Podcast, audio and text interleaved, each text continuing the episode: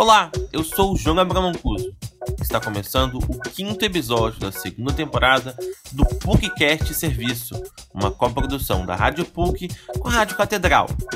Hoje vamos falar um pouco sobre os impactos da inflação na vida do brasileiro. Inflação é um termo que você com certeza já ouviu falar alguma vez na vida é o processo de aumento de preços das mais diversas mercadorias e serviços oferecidos pela sociedade de uma forma ampla. Não existe inflação de um produto específico. O conceito engloba tudo o que é comercializado, mesmo que o aumento não seja uniforme. O processo inflacionário é comum e esperado, sendo muitas vezes controlável. Contudo, quando o aumento de preços foge do controle, causando uma hiperinflação, ela pode se tornar uma grande dificuldade para a população, principalmente a de baixo poder aquisitivo. O professor do Departamento de Economia da PUC-Rio, Márcio Garcia, que tem PhD pelo MIT, relata como a inflação pode se tornar uma dor de cabeça para os brasileiros. A inflação também tem um lado muito perverso, além de tornar as coisas mais caras, obviamente, que é o de funcionar como um imposto, porque as pessoas, quando a inflação é alta, precisam de mais moeda e com isso elas estão pagando um imposto ao governo. Ou, a mesma forma de ver, é que o governo emite moeda para uh, financiar os seus gastos. Como tipicamente as pessoas que mais usam moeda são as pessoas mais pobres, que não têm acesso a outras formas de você não usar a moeda, que são produtos financeiros mais sofisticados, a inflação é provavelmente um imposto extremamente regressivo, ou seja, ele incide, sobretudo, sobre os mais pobres. Dois produtos que chamaram a atenção pelo aumento nos preços no início deste ano foram a gasolina e o diesel. A gasolina já acumula um crescimento de 40% e o diesel de 36% nos seus valores em 2021. A economista Flávia Vinhais que é presidente do Conselho Regional de Economia do Rio de Janeiro, destaca que esse aumento é relacionado a fatores externos, como aconteceu com o preço de alimentos no ano passado. Ela explica que esse crescimento tem a ver com a subida no valor dos produtos no mercado internacional. Em relação é, ao aumento de combustíveis e de alimentos observados recentemente, eles estão fortemente relacionados à pressão de preço no mercado internacional das commodities. Né? A gente observa um aumento de preço dos alimentos e dos, é, dos produtos metálicos no comércio internacional.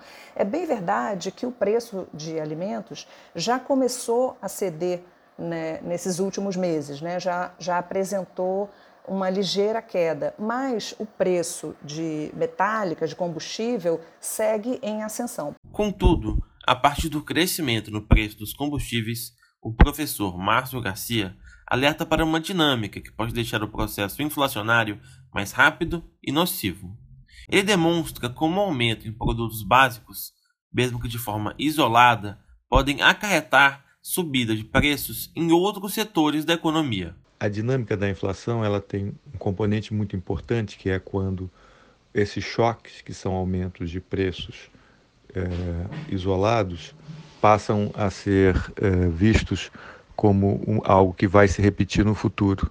Então aí as pessoas passam a reajustar os seus preços, mesmo que esses seus preços não tenham diretamente a ver com o item que subiu de preço anteriormente. No caso, por exemplo, o diesel. Suponha que você preste um, o seu serviço pela internet, por exemplo. Mas se você acha que aquilo vai se generalizar, você passa a cobrar mais. E quando isso acontece, então a inflação ganha uma dinâmica diferente. A economista Flávia Vinhais ainda pontua que o caso atual de aumento de preços nada tem a ver com uma inflação gerada pela alta demanda sobre os produtos. Isso acontece quando a economia está aquecida e o número de itens oferecidos não atende o número de pessoas querendo comprá-lo, fazendo os preços subirem.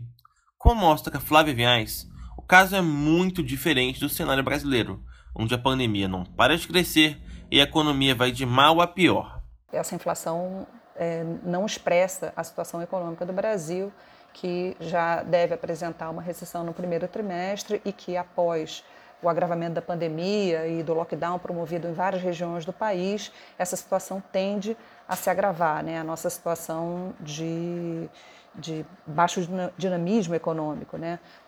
Diversos índices recentes já apontaram uma queda no comércio varejista, uma queda no volume de serviços e uma queda expressiva na confiança do consumidor e do comércio já no mês de março, que é o mês que já pode captar esse efeito do agravamento da pandemia. Para 2021, o mercado financeiro projeta atualmente um índice de inflação de 4,71% no Brasil. Esse índice representa a média do aumento de preços dos principais produtos para a população. Entram nessa conta o preço de combustíveis, alimentos, aluguéis, eletrônicos, entre outros o número está acima da meta estabelecida pelo Conselho Monetário Nacional, que é de 3,75%, mas ainda está no intervalo de tolerância, que vai até 5,25%.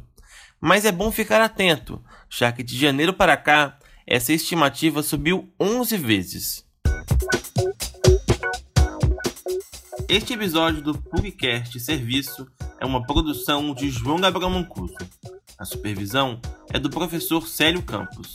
Lembramos que a Rádio PUC faz parte do projeto Comunicar, coordenado pela professora Lilian Sabac. Voltaremos na próxima sexta-feira. Até lá!